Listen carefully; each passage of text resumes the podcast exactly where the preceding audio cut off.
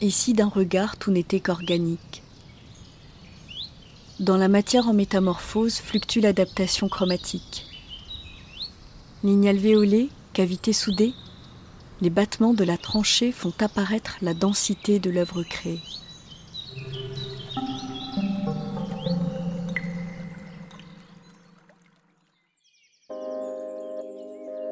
Pour le troisième épisode de Naturoscopie, je vous invite à la rencontre de Fabienne.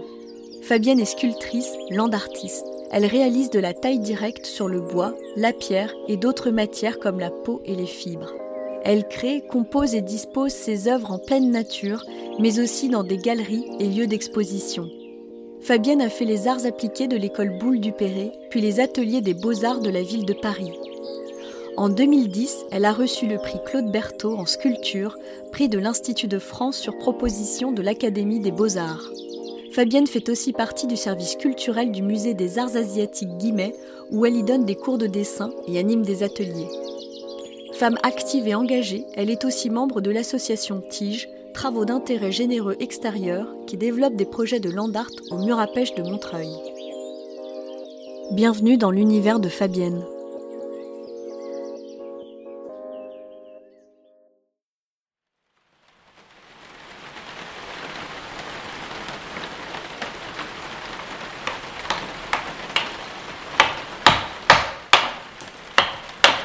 L'aubier, c'est du bois tout jeune, enfin qui n'est pas encore bois.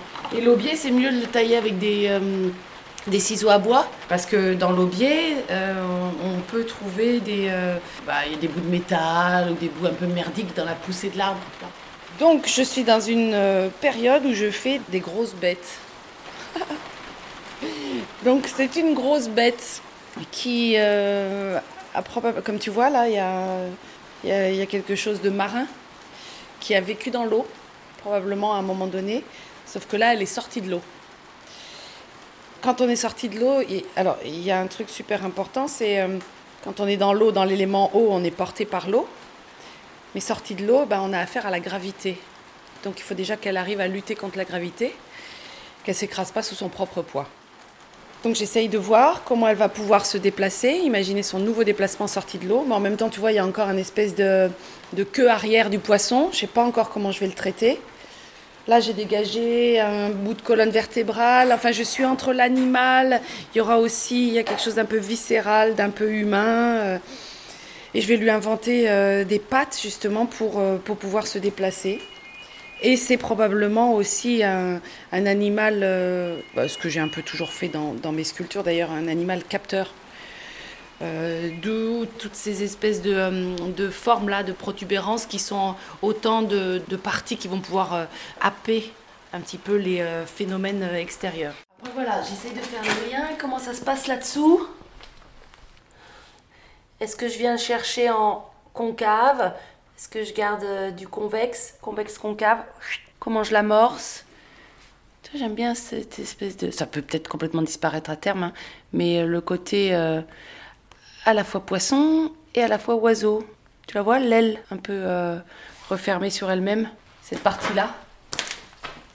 Donc là, je suis dans une problématique de euh, comment je fais mes euh, départs de, de, membres.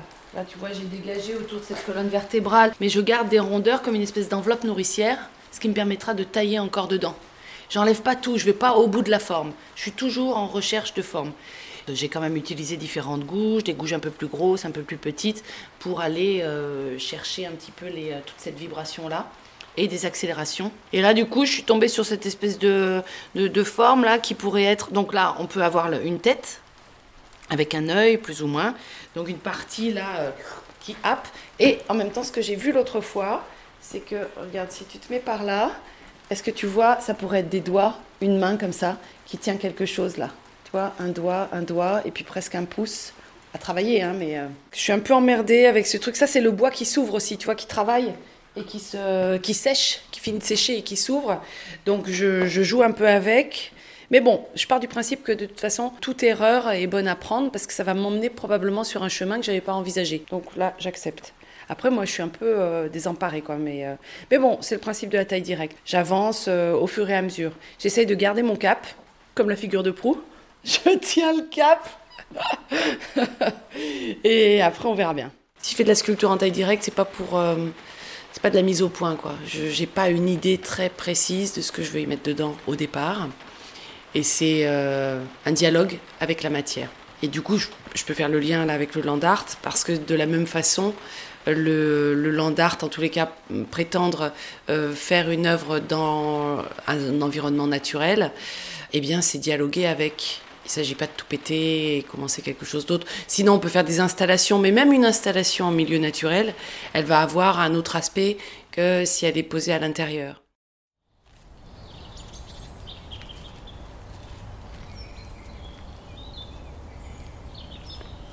Là, on est dans le parc du euh, château de Meaux, à Camp-Saint-Martin, en bord de Loire. Et là, c'est donc un street art park dans lequel ont été montées des palissades de bois qui ont été peintes par des euh, street artistes euh, l'été dernier principalement, puis d'autres sont intervenus cet été. Et j'ai fait une installation ici de pièces en tissu qui sont des, gros, des cocons.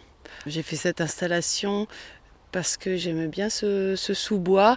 L'idée c'était de faire du land art, mais en fait je fais du land art par ailleurs sur un, arbre. Et là ce sont des pièces qui prennent un autre, surtout la, plus grosse. En fait il y en a quatre ici, quatre pièces. Et la plus grosse c'est un gros cocon qui euh, change d'aspect en fonction de façon dont elle est accrochée. J'ai fait une de ces premières sculptures parce que je devais faire une sculpture portative et c'est celle que tu n'as pas vue de près encore qui est là-bas c'est un espèce de petit nid qui a grippé à l'arbre, où là j'ai commencé à explorer un petit peu comment... Euh, en fait, je mets mon tissu en lambeaux, ça me fait des brins, et ces brins sont euh, comme un fil, quoi, une base de travail pour tisser, tricoter, etc. etc. Et le, j'essaye de faire le moins de nœuds possible, et ça tient par vraiment tension et saturation. Donc j'en avais fait une première, et puis après j'ai fait la deuxième avec euh, celle qui est suspendue là, avec une, euh, une, une âme en clématite. Et à partir de cette clématite, cette espèce de squelette en clématite, je suis venue euh, faire une peau justement pour rentrer dans, ce, dans ces alvéoles là. Et quand je la faisais, il y a une petite fille qui était passée à la maison et qui m'avait dit Ah Fabienne, j'aimerais bien être grande comme ça, donc à savoir 3-4 cm, comme ça je pourrais habiter dans ta sculpture. Et ça, j'ai trouvé ça super rêveur. Alors je me suis dit, je vais en faire une où on pourra vraiment habiter dedans. Donc j'ai fait celle-là, la plus grosse de mes pièces en tissu. Ça, c'est un boulot de, sur plusieurs années.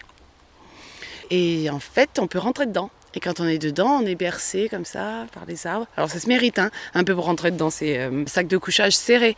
Mais ça marche. si elles sont installées là, c'est aussi pour pointer le doigt sur cet espace.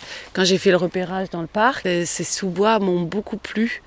Et je suis ravie d'y découvrir des crocus là en revenant à cette époque. C'est trop bien, j'adore ça. Donc on est sur un tapis de lierre entre des arbres qui sont assez euh, euh, verticaux, pas beaucoup de branches. On voit pas beaucoup le ciel, mais un peu quand même. Il y a du lierre partout le long des arbres aussi. Et ça fait un peu forêt enchantée espace enchanté. Donc euh, je trouvais que ça avait du sens de, mettre mes, euh, mes cocons là-dedans. Mes cocons qui sont donc des refuges, enfin des territoires euh, pour se mettre un peu hors du monde, en suspension. Voilà, un arbre qui est maintenant un arbre bah, mort. En fait, il est encore enraciné. Il a perdu une première grosse branche. Il se séparait très vite en deux énormes branches. C'est du frêne. Et il a pourri. Euh, en partie. En tous les cas, il était déséquilibré, fragilisé. Et l'autre branche est tombée. Et voilà ce qu'il en reste. Mais c'est pas évident hein, de travailler à ce tel format. Enfin si, ma pièce en tissu, elle est grosse là-bas. Mais euh, c'était une gestion, c'est moi qui décidais de sa dimension. Là, la dimension, elle est là. Et ça va être à moi de, fonctionner avec euh, ma petite tronçonneuse et mes petites gouges pour, euh, en fait peut-être que c'est là l'enjeu, euh, me l'approprier dans sa dimension déjà. Il faut que je me mette en rapport avec ce volume-là, cette échelle-là. Parce que moi, je suis quoi là par rapport à ça? Tous les bois que j'ai pu tailler jusqu'à présent, quelque part, ils ont, euh, ou un peu plus gros, mais ils ont un peu mon format, ils font ma taille. alors que là, il y a combien de fois moi? Là, on est nombreux là-dedans. Hein. Tiens, si je me mets là, on va dire là. Ouais, ben, je fais pas. d'envergure, je fais 1m70. Donc euh, ça fait 2m40, il fait 2m50. 2m50 d'envergure, euh, de, de en section, ouais. Non, 2m50 d'envergure, de, de, le tour de l'arbre, ouais.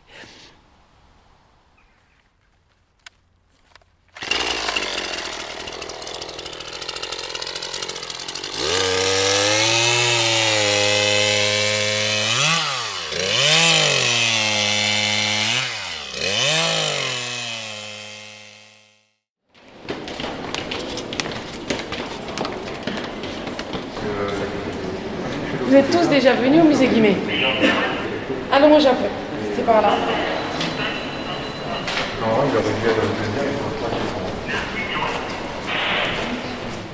Bonjour C'est pour l'atelier yokai Oui, C'est chez vous Alors désolé du retard. c'est ici. On s'excuse. Eh ben vous êtes arrivés, c'est déjà bien. Merci, pardon. Bienvenue. J'étais en train de dire donc que les yokai, ça existe, ce sont des créatures imaginaires qui existent au Japon depuis le Moyen Âge. Au Japon, il n'y a pas, ils estiment, donc c'est la religion, c'est le Shinto, ils estiment que euh, il n'y a pas que les êtres humains qui sont qui ont un esprit, mais il y a également les êtres humains, les animaux, les éléments de la nature, les éléments environnants, la rivière, la mer, voire les objets qui ont un esprit aussi. Alors, la différence entre les yokai et les kami, vous avez peut-être entendu parler des kami. Les kami, ce sont des esprits auxquels on voue un culte euh, religieux limite. hein. Les yokai, c'est beaucoup plus populaire. Ça, par exemple, c'est un, c'est plus pour, pour les adultes, le dictionnaire des yokai. Donc ça, c'est un répertoire de yokai. Vous voyez, il y en a énormément. Il en s'en invente un peu tous les jours. Il y avait les premiers yokai euh, au début, et puis petit à petit, ça a été nourri, nourri, nourri cet imaginaire. Et moi, ce que je vous propose ici, en fait, c'est que vous inventiez votre propre yokai. C'est pour ça que j'ai ramené plein de matériel. Et on va faire un atelier bricolage, et vous allez créer un petit monstre. Vous me demandez pour l'assistance technique. Tout est possible. Je vais aller chercher les pistolets à colle. Là, j'ai des ciseaux, la colle. La récup fait partie de euh, ma démarche artistique. Je, je n'investis pas dans, à part dans mes outils évidemment, mais sinon je fonctionne avec de la récup principalement.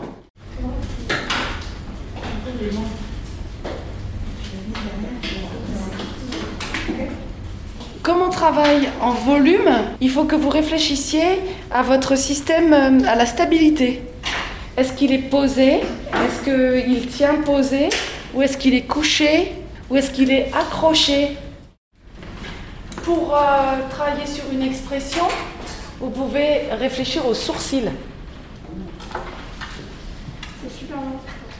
À l'ère du, euh, du masque, euh, plus que jamais, hein, l'expression euh, dans le sourcil est importante. Donc n'hésitez pas à travailler sur le sourcil, vous allez voir que vous allez complètement modifier un, un visage. Allez, au suivant, c'est la séance photo. Alors, super. Oh, mais il a, il a un piercing euh, dans le nez? Euh, non, pas dans le nez, mais. C'est pas son nez, ça? Euh, non, ça, ça- si, ça c'est son nez, mais c'est un piercing. C'est un ancien, c'est un punk en fait. Ouais. Ah, c'est ça, avec sa, son, sa- son épingle à nourrice. Ouais. Ah, il est vachement bien. Ça, c'est ses sourcils Euh, ouais. Ok, ah ouais. Il est très bien, hein Super. Qu'est-ce qu'on pense là C'est bien. C'est bien comme ça On voit tout ce que tu veux qu'on voit Ouais. Hop. Je regarde si c'est pas flou. Non, c'est pas mal. En fait, je crois en l'émergence, surtout. Je veux avoir la possibilité euh, d'une, euh, d'un échange, que ce soit dans mes relations humaines d'ailleurs, euh, mais également dans mon travail en sculpture. Je me laisse toujours cette part de surprise, comme ça moi je peux m'adapter au fur et à mesure de l'évolution de mon œuvre. Donc ça, ça marche forcément avec la sculpture en taille directe. À partir du moment où on veut échanger et où on présente son boulot à, quelqu'un d'autre, si on veut le donner au regard, ben, je trouve que c'est bien aussi de, de garder une certaine pudeur. Et en tous les cas, de laisser la possibilité à celui qui va regarder ce travail, lui laisser la possibilité de se l'approprier et de ouais, d'y trouver sa place, sa propre lecture. J'essaye de faire des œuvres assez ouvertes en tous les cas. Mes œuvres sont que des propositions. Jamais des affirmations, jamais. Merci d'avoir écouté le troisième épisode de Naturoscopie avec Fabienne, notre sculptrice land artiste. Toutes les références citées sont dans la description du podcast. Si vous souhaitez écouter d'autres passionnés de la nature, retrouvez-moi sur toutes les plateformes d'écoute Apple Podcasts, Deezer, Spotify, SoundCloud et YouTube. À bientôt pour une prochaine immersion sonore.